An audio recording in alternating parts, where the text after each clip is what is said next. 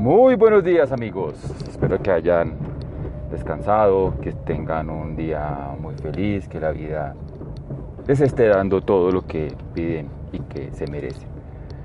Bueno, hoy quiero hablar sobre un tema muy importante que son los problemas atencionales. Y específicamente vamos a hablar solamente sobre el tema de la atención como tal. Hay unos dispositivos que se llaman los dispositivos básicos para el aprendizaje y los dispositivos básicos para el aprendizaje son elementos que nosotros debemos tener para poder realizar cualquier aprendizaje. ¿Cuáles son esos? Está la atención, la concentración, la memoria y la motivación. Esos son como los cuatro básicos y los que más se trabajan, sobre todo cuando hablamos de aprendizaje infantil, cuando hablamos de que nosotros queremos generar nuevos procesos de aprendizaje. Y hoy vamos a trabajar sobre la atención, vamos a hablar un poco sobre la atención. ¿Qué es la atención? La atención es la capacidad que yo tengo de dirigir todos mis esfuerzos, ya sea sensoriales y cognitivos, a un estímulo en específico. Entonces es la capacidad que también tengo yo de filtrar esa información. Entonces, por ejemplo, digamos que usted está en una reunión y hay estímulos auditivos, están hablando otras personas, hay estímulos visuales que son, digamos, algún tipo de presentación, hay estímulos olfativos, por ejemplo, los lugares siempre tienen un olor, hay estímulos sensoriales que usted está sentado sobre la silla, esos estímulos que están presentes ahí siempre van a estar, pero la, atención es la capacidad que yo tengo de seleccionar un estímulo que es relevante en el medio ambiente y concentrarme en él. Entonces, por ejemplo, eh, me están hablando. Entonces, ¿cuál es el estímulo que está predominando ahí? Como me están hablando, mi estímulo es el auditivo. Entonces, yo debo prestar especial atención a esa parte auditiva. Entonces el mecanismo o el sistema que se activa en ese momento es el auditivo. Pero también podemos presentar diferentes interferencias. Dentro de esas interferencias, por ejemplo, puede ser que esté incómodo. Entonces al estar incómodo mi estímulo sensorial, que es el propioceptivo, me dice, oiga, acomódese, siéntese, siéntese bien, mire que le está molestando la silla. Entonces eso hace que yo genere interferencias dentro de mi proceso y que por momentos pueda perder ese foco atencional, que es el que yo estoy dirigiendo. La recomendación para manejar estos procesos atencionales ¿sí? es, uno, hay que determinar cuál es el elemento que está primando habrá estímulos que son visuales, entonces usted está leyendo. Entonces, si yo estoy leyendo, obviamente mi canal visual perceptual es el que va a estar determinando el proceso de atención. Si yo estoy, por ejemplo, no sé, estudiando, entonces ya tengo que, por llamarlo de alguna otra manera, como apagar los otros sistemas que son los que me están interfiriendo. Por eso cuando yo estoy realizando algún tipo de actividad de aprendizaje, un tipo de actividad de atención, el que hayan otros estímulos en el ambiente que me logren sacar del proceso atencional es el que me genera el malestar y la alteración del proceso. Entonces, por ejemplo, yo puedo estar estudiando matemáticas y resulta que al estar estudiando matemáticas estoy escuchando música. Y entonces yo estoy concentrado estudiando las matemáticas y de un momento a otro, ¡pum!, suena una canción que me gusta. Al sonar esa canción que me gusta, obviamente mi proceso atencional se va a ver alterado, porque entonces yo voy a empezar a cantar la canción. Entonces ahí es donde se presenta el proceso de alteración. Dentro de este proceso atencional también existen ciertos elementos y es la capacidad que tenemos de iniciar la tarea, mantenernos en la tarea y finalizar la tarea. Entonces, lo primero que tenemos que identificar es eso, cuál es el mecanismo, cuál es el sistema que está predominando sobre el proceso atencional, ya sea visual, ya sea auditivo, ya sea kinestésico, ya sea olfativo, ya sea propioceptivo. Algún mecanismo tiene que estar propiciando el proceso de aprendizaje como tal. Entonces, mi deber es empezar a determinar, bueno, voy a hacer una tarea netamente visual, entonces voy a leer. Entonces, esa tarea visual requiere una atención específica, entonces yo debo eliminar otros estímulos, ya sean auditivos o sensoriales, eh, kinestésicos, por ejemplo, que me alteren el proceso atencional. Ya cuando yo estoy sentado y dispuesto a empezar a trabajar, el proceso atencional se activa y yo inicio la actividad. Hay muchas personas que tenemos o que tienen problemas para iniciar la actividad. Siempre que yo voy a hacer algo, por ejemplo, no sé, pongamos un ejemplo que voy a cocinar. Para cocinar también se requiere un proceso atencional. Entonces yo digo, ay, voy a cocinar unos huevos, por ejemplo, para el desayuno entonces yo me levanto, entro a la cocina y digo, ay, voy a, voy a, cocinar algo. Ay, pero es primero me voy a lavar las manos. ¿sí? Entonces voy y me lavo las manos. Después digo, ya voy a, voy a, voy a, entonces cojo los huevos. Ay, pero es que voy a colocar música para que el desayuno no sea tan triste. Entonces voy y coloco la música. Entonces ya digo, ay, sí, ya a batir los huevos. Entonces rompo un huevo, ay, pero es que resulta que no tengo la cucharita especial para batir esto. Entonces otra vez altera. Entonces fíjense que hay una cantidad de elementos que alteran el inicio de la actividad. Me cuesta mucho iniciar la actividad. En la parte académica, por ejemplo, se ve reflejado en eso, en que yo me siento a estudiar, entonces eh, tengo que leer algún texto, algún documento, entonces me paro constante, ah, no es que me falta un esfero, entonces ya estoy sentado, ah, pero es que la luz me incomoda, no, qué tal cosa. Entonces siempre voy a buscar elementos o mecanismos que alteran ese proceso atencional.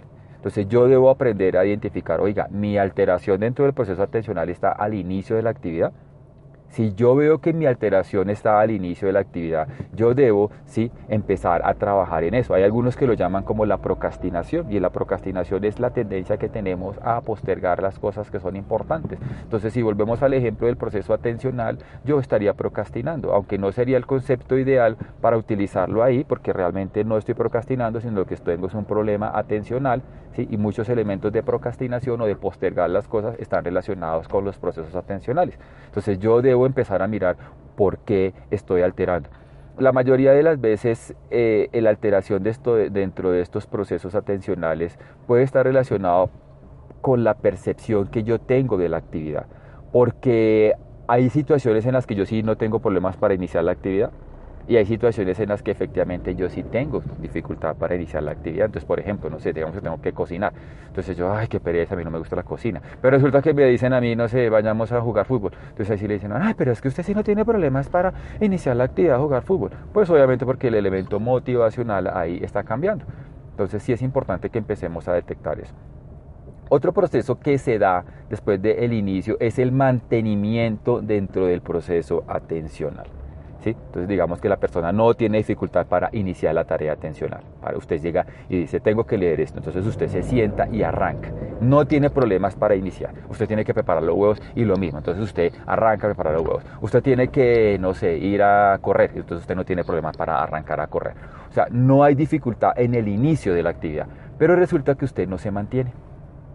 No me mantengo. Entonces yo arranco la actividad y a la mitad de la actividad o dos minutos arrancaba la actividad, me, acuerdo de algo. Ay, verdad que tengo que cerrar la puerta. Entonces voy y cierro la puerta y otra vez vuelvo y me siento. Vuelvo y arranco la actividad.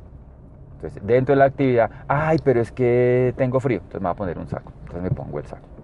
Y otra vez vuelvo y me siento y vuelvo y arranco la actividad. Y mantengo la actividad. Ay, tengo que llamar a mi mamá. Entonces vuelvo y llamo a mi mamá. Y fíjese que ahí la alteración está dentro del mantenimiento del proceso atencional. Imaginemos que el proceso atencional es como una linecita que yo voy trazando y en la medida en que yo voy trazando esa linecita hay algo que hace que yo no la siga escribiendo. Entonces yo me salgo del renglón, ¿sí? Y entonces otra vez vuelvo y otra vez me salgo y otra vez vuelvo. Los problemas en el mantenimiento del proceso atencional están relacionados uno también muchas veces con el elemento motivacional, es decir, qué tanto me motiva a mí hacer la tarea. ¿Sí? Porque el elemento motivacional dentro de los procesos de aprendizaje es un elemento que juega un, un papel muy fuerte. Porque si a mí no me gustan las actividades, pues obviamente pues no me va a gustar mantenerme en la actividad. En la parte laboral a veces también pasa muchísimo eso. Yo me dicen tengo que hacer un informe, tengo que hacer tal cosa y yo arranco a hacerlo normalmente. Y cuando ya voy la mitad, entonces encuentro que tengo que contestar un correo, encuentro que tengo que hacer otras cosas, encuentro una cantidad de actividades que alteran ese proceso como tal. En la parte académica con los niños, con los estudiantes, eso sí que se presenta y es muy continuo que los niños tengan dificultad en mantener el proceso atencional. Entonces, por ejemplo, están haciendo una tarea, cualquier cosa y pum, les llega un WhatsApp.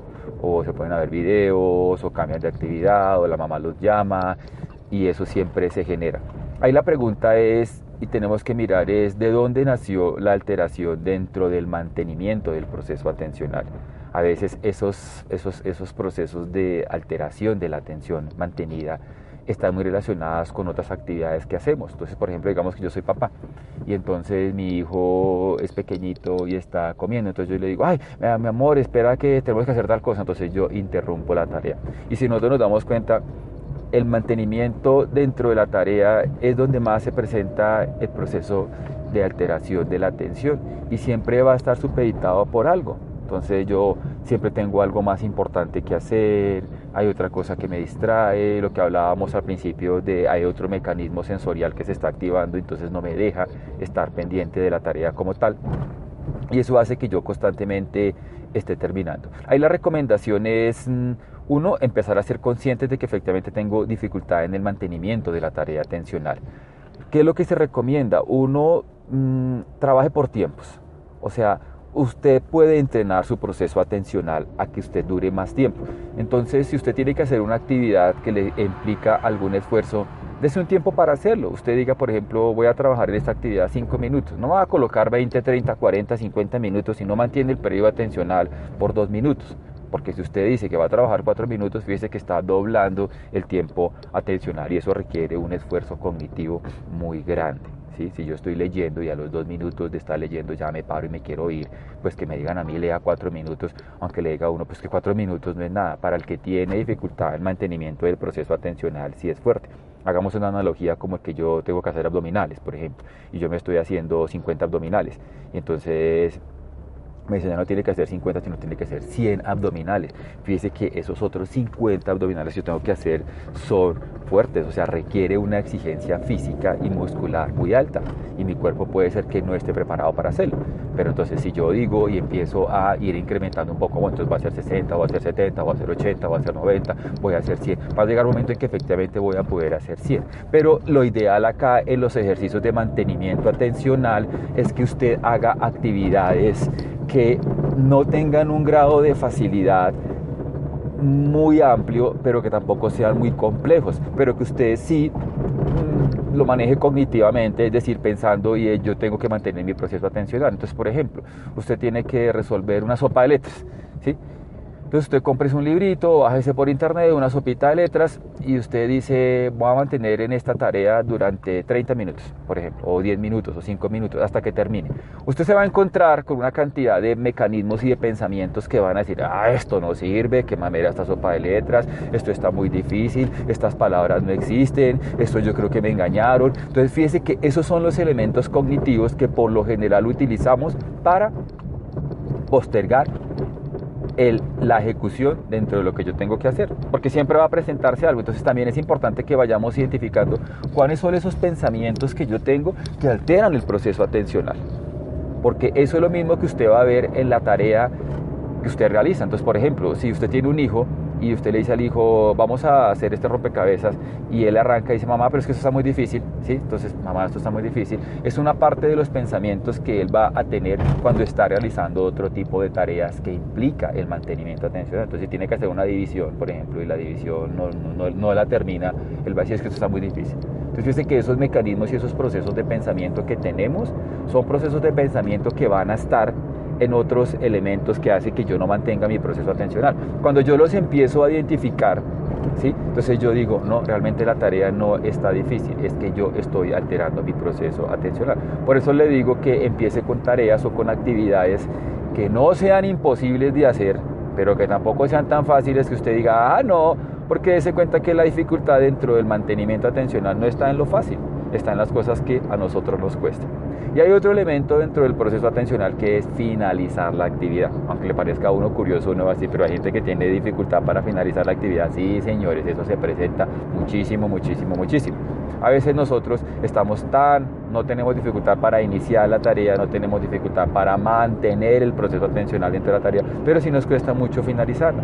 Entonces son las personas que se mantienen y postergan lo que tienen que hacer ¿sí? cuando ya lo están haciendo. Entonces veámoslo desde los diferentes ámbitos. En los niños, entonces uno le dice al niño, bueno, vamos a colorear esto. Entonces el niño, listo, vamos a colorear esto. Y arranca a colorear sin ningún problema, se mantiene dentro de la tarea. Entonces me dice, listo, mi amor, ya terminaste, vamos a hacer, no, es que me falta este poquito acá, pero ya está coloreado. No, no, no, es que me falta. Entonces, bueno, está bien coloreado un poquito más. Entonces uno le dice, bueno, ahora vamos a, no sé, a jugar con plastilina. No, no, no, no, yo quiero seguir dibujando. Oye, si quiero seguir coloreando, fíjese que ahí encontramos, encontramos dificultad en la finalización de la actividad. Entonces yo debo aprender a hacer cierres de actividad. Manejémoslo un poco con los adolescentes. Lo mismo. Entonces él está haciendo una actividad que implica que le gusta o hay un elemento motivacional muy fuerte. Entonces ahí él no quiere terminar. Entonces uno dice, bueno, pero ya hiciste. No, no, es que me falta terminar. No, es que me falta yo no sé qué. Entonces la palabra constante es me falta. ¿Sí? Siempre que las personas tenemos dificultad para finalizar la actividad, siempre es que nos falta algo. Entonces siempre hay carencia de algo en lo que yo estoy haciendo que no me permite finalizar ese proceso atencional.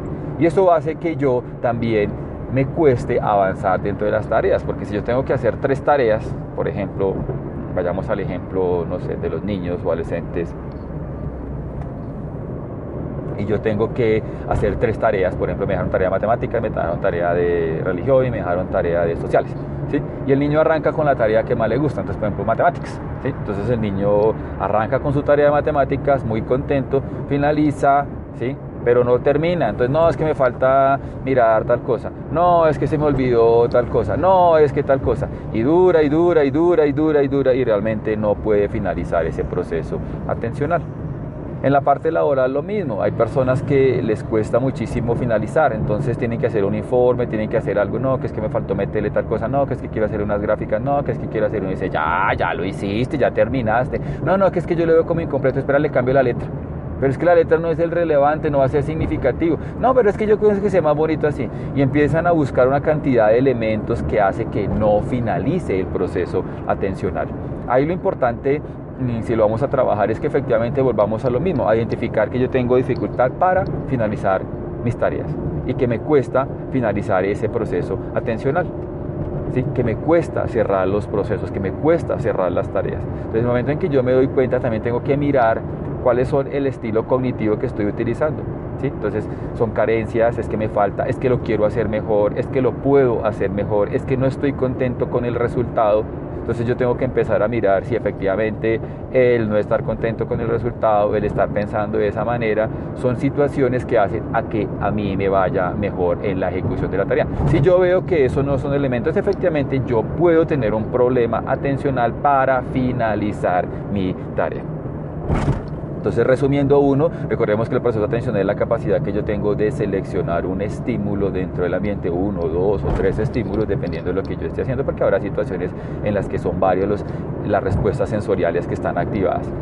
Entonces es la capacidad que yo tengo y también de aprender a filtrar información. Entonces acá tengo que apagar el estímulo, la parte sensorial y centrarme más en la parte visual o acá tengo que apagar lo kinestésico y activarme desde otro elemento. Entonces es la capacidad que yo tengo de seleccionar esos elementos. Eh, de acuerdo a que hablamos de la atención y la atención está relacionada con tres elementos, con iniciar, la, con iniciar la actividad, con mantenerme dentro de la actividad y finalizar la actividad. Entonces debemos tratar de identificar cuáles son los problemas. A veces es uno, a veces son dos, a veces son tres. A veces yo tengo un problema atencional tan fuerte que me es difícil iniciar, mantener y finalizar la actividad. Por lo general siempre hay preponderancia de uno de los tres o dos de los tres. A veces es difícil encontrar personas que efectivamente tengan los tres canales, porque si yo no inicio la actividad, pues obviamente me va a costar a veces mantenerme. Hay personas que inician la actividad muy bien, ¿sí? Y les cuesta mantenerse y finalizar. Hay personas que les cuesta iniciar la actividad, después de que ya han iniciado la actividad, se mantienen súper bien dentro de la actividad y la finalizan. Entonces vamos a encontrar dentro de esto muchas gamas y muchas posibilidades. Ahí lo importante es que empecemos a detectar cuál es la que está más presente en mí. Si está una, si están las dos, si están las tres, si están mezcladas. Y que también tratemos de identificar, por ejemplo, diga, me cuesta iniciar la actividad será por estímulos sensoriales, es decir, porque yo arranco y entonces hay otro estímulo que me dirige para otra parte. ¿Sí? ¿Será que yo estoy postergando las tareas por elementos motivacionales? Entonces habría que mirar y empezar a trabajar en esa parte. Bueno, mis queridos amigos, espero que esto les sirva, que traten de empezar a identificar este tema atencional. Es un tema que es muy relevante, es muy importante, siempre está presente en los niños, en los adolescentes, en los adultos, en las personas mayores. No es un elemento que se altere de un momento para otro. Por lo general ya venimos con algún proceso atencional alterado que hace que me cueste eso. Y a partir de ahí se derivan muchos problemas, problemas de memoria, problemas en en la ejecución, problemas en los resultados y a veces nos castigan, por llamarlo de alguna manera, por los resultados porque no lo logramos, pero resulta que el problema no es de resultados, sino es de problemas atencionales. Si usted se da cuenta, si usted tiene un hijo y resulta que su hijo le cuesta mantener la atención, pues son de los que se distraen en las evaluaciones, de los que se distraen en las cosas que tiene que hacer, de los que se les olvidan las cosas, ¿sí? que no llevan las tareas, que no llevan los libros, que no llevan las carpetas. Entonces me dicen, no, pero es que este muchacho, no sé qué, pero sí es un problema atencional. Lo mismo en el trabajo, en el trabajo también nos pasa muchísimo. que me cuesta iniciar. Tengo 3, 4, 5 tareas, 6 tareas. Y cuando yo veo tengo acumulado muchísimo trabajo y yo no sé cómo hacerlo. Fíjense, me cuesta iniciar las actividades, me cuesta priorizarlas. No tengo un mecanismo que yo utilice para que eso sea eficiente. Entonces hay personas que efectivamente se llenan de trabajo, no finalizan, entonces hacen 3, 4, 5, 6 cosas al mismo tiempo y pues obviamente en ninguna pueden finalizar, entonces están contestando un correo, no lo terminan, tienen que hacer un informe, entonces va a la mitad, tengo que hacer una llamada, entonces eh, no la hago y uno se da cuenta que efectivamente son muy eh, desatentos en, en, en esas tareas. Y el tema de la finalización, lo mismo, hay personas que les cuesta mucho cerrar lo que están haciendo, se mantienen, les gusta, ¿sí? obtienen refuerzo a partir de eso, o autorrefuerzo, de decir yo mismo me estoy calificando de una manera positiva y eso hace que me cueste más finalizar el proceso y la actividad atencional. Bueno, ahora sí me despido, les deseo un feliz día para todos, que sea un magnífico día, que obtengan los resultados que quieren y ánimo todos en este universo y en este mundo. Un abrazo para todos.